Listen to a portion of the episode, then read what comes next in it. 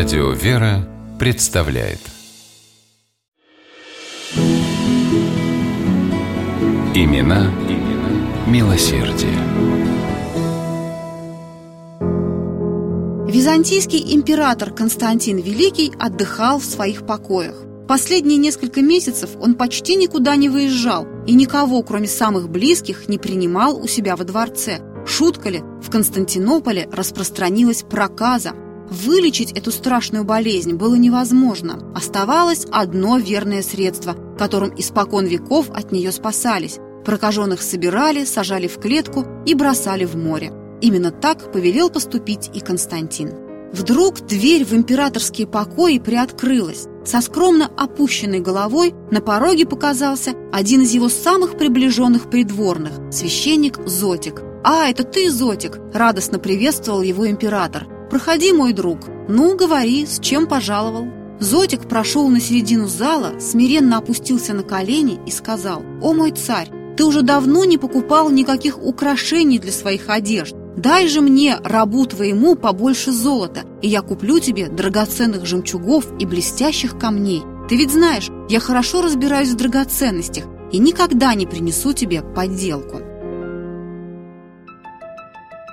Константин велел казначеям выдать Зотику деньги, и тот с мешком полным золотых монет покинул царский дворец. Однако отправился он вовсе не к торговцам жемчугами и сапфирами. Зотик пошел к воинам, которые, согласно императорскому указу, собирали по городу прокаженных.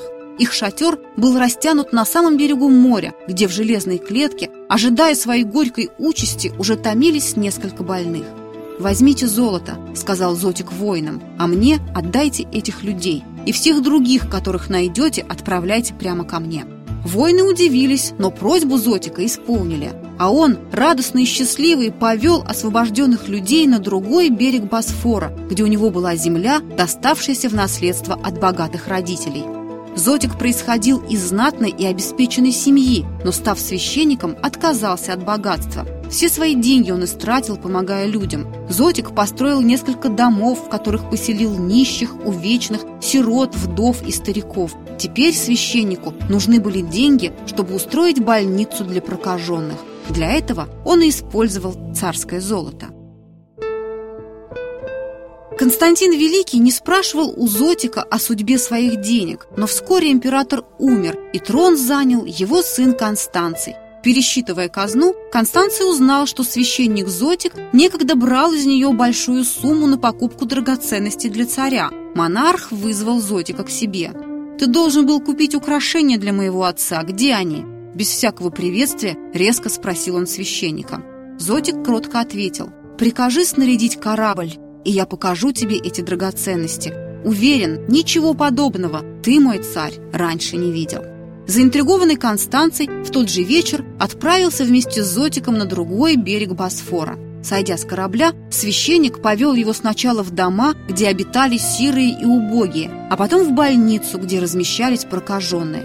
Показывая императору на этих людей, Зотик сказал, «Вот, царь, прекрасные камни и блестящий жемчуг, который добыл я дорогой ценою». Однако Констанций отнюдь не оценил милосердного поступка Зотика. Он впал в такой гнев, что повелел привязать священника к лошади и пустить ее галопом по полям и дорогам. Так принял мученическую смерть священник по имени Зотик, которого за его милость к отверженным, бесприютным и сиротам в Константинополе прозвали сиропитателем. На месте, где погиб священник, забил источник, а самого Зотика с тех пор церковь почитает как великого милостивого святого. Имена, имена милосердие.